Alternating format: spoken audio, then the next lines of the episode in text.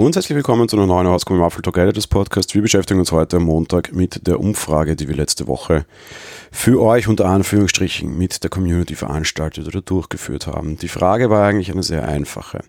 Welchen Prozessor würdet ihr euch für euren Mac in Zukunft wünschen? Bedeutet jetzt nicht, was aktuell so da ist, weil aktuell ist es sehr easy. Das sind Intel-Prozessoren oder ähm, na, bleiben wir mal dabei. Also aktuell sagen wir mal, es sind Intel-Prozessoren. Das ist vielleicht nicht ganz so leicht, das das kommen noch. Und die große Frage wäre, welche der drei Hersteller bzw. der zwei Arten unter Anführungsstrichen würde ihr euch wünschen? Aktuell läuft die Diskussion immer sehr schnell in eine Richtung und immer wenn Apple ein neues Notebook vorstellt, eine neue Hardware vorstellt, kommen immer so aus, der, aus, der, aus dem Gebüsch Leute herausgesprungen, so gefühlt und schreien, aber Achtung, die ARM-Transition wird kommen. Und ja, ich bin wahrscheinlich auch einer dieser Menschen, dementsprechend fühle ich mich jetzt auch von dem angesprochen und vielleicht war es darum auch ein bisschen bösartig formuliert jetzt. Ähm, auf der anderen Seite gibt es natürlich irgendwie da so einen lachenden Dritten. Ja, Intel hat lange, lange Zeit die stärksten Prozessoren gebaut. Es war eine vernünftige Entscheidung von PowerPC damals auf Intel umzusteigen. Jeder, der bei der Transition dabei war, wird das genauso sehen. Ich sehe da keinen großartigen Grund, das anders zu sehen. Die Leistung war einfach enorm viel besser. Und das hat sich über ganz viele Jahre auch so gehalten. Der lachende Dritte ist aktuell allerdings durchaus AMD was AMD betrifft, die bauen immer stärkere Prozessoren für immer weniger Geld bedeutet irgendwie mehr Bang for your Buck, also mehr Wumms für Euro, wenn man es jetzt auf Deutsch irgendwie übersetzen wollen würde, kriegt man aktuell auf jeden Fall ganz einfach bei AMD. Dennoch hat Intel da eine sehr starke Dominanz auf dem gesamten Markt. Notebooks und vor allem Notebooks mit AMD-Prozessoren muss man lange suchen, was durchaus daran liegt, dass die AMD-Prozessoren im mobilen Bereich nicht so toll sind. Da wurden zwar jetzt neue vorgestellt, aber da müssen wir einfach mal gucken, wie sich die dann tatsächlich schlagen und ob die größere Verbreitung finden. Apple hat eben im eigenen Haus mittlerweile wieder eine eigene Lösung. Was ARM-Prozessoren betrifft, haben sie, ich glaube, schon relativ ungefragt auf jeden Fall die Nase ganz weit vorne. Das haben wir jetzt auch wieder bei den Benchmarks, was das iPhone SE betrifft. Aktuell ihr günstigstes iPhone, durchaus ein eher oberer Mittelklassepreis, wenn man es mit Androiden vergleicht. Und auch das soll irgendwie alle anderen schlagen was die Performance betrifft. Zusätzlich sind die Dinge auch durchaus stromsparend, also eine Transition Richtung ARM erscheint durchaus sinnvoll auch, was den Mac betrifft. Wir haben das äh, letzte oder vorletzte Woche schon mal besprochen. Hier auch durchaus ähm, die, die ganze Catalyst-Geschichte könnte in diese Richtung hineinspielen, nämlich vielleicht ein bisschen in die andere Richtung rundherum. Das kann schon noch ein sehr spannendes Thema werden. Seit Jahren schreien wir hier mittlerweile, das wäre eine gute Geschichte, es wird bald kommen und seit Jahren ist immer bald, bald, nämlich so irgendwie im nächsten Monat, aber noch nicht jetzt. Und wir verschieben diese Grenze immer wieder.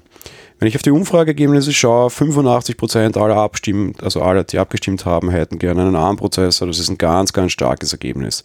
10% hätten lieber einen AMD-Prozessor und nur 7% einen Intel-Prozessor. Eine ganz klare Aussage, die, glaube ich, Apple so ähnlich auch haben wird. Intel dürfte jetzt durch sein. Auf AMD zu wechseln halte ich tatsächlich für eine schlaue Idee, aber vielleicht nur bei manchen Rechnern, vielleicht auch nur als Option. Ich glaube tatsächlich auch, die Zukunft liegt in Richtung ARM. Gerüchte, dass das nächstes Jahr der Fall sein soll, gibt es einige. Apple baut auch durchaus wieder Produktionsstätten aus und die Technologie wäre wahrscheinlich in gewissen Punkten durchaus soweit, in anderen Punkten allerdings durchaus nicht. Wir haben das ja auch schon mehrfach besprochen. ARM-Prozessoren müssen einfach mal zeigen, was sie können.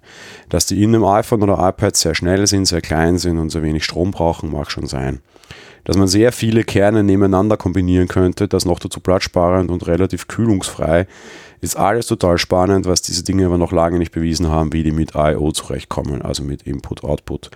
Wie schaut so ein Teil aus, wenn du einen Thunderbolt dran klebst? Oder vier oder acht oder was auch immer.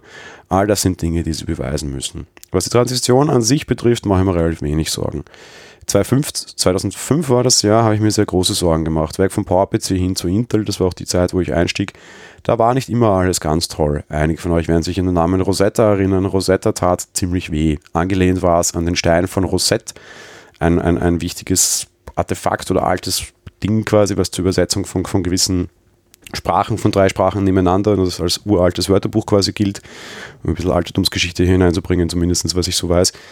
Ähm, das tat schon durchaus weh und das war nicht immer alles Gold, was glänzte. Ich glaube, jetzt ist Apple allerdings durchaus weiter und vor allem durch den enormen Rechenleistungsvorsprung, den diese Dinger haben und den werden sie haben, wird es auch durchaus gut einfach sein, x86 bzw. 84, 64 Architektur irgendwie zu emulieren. Wann das Ganze kommt, keine Ahnung. Offenbar ist es aber ein großer Wink für den Zaum, mit dem Zaumfall für Apple.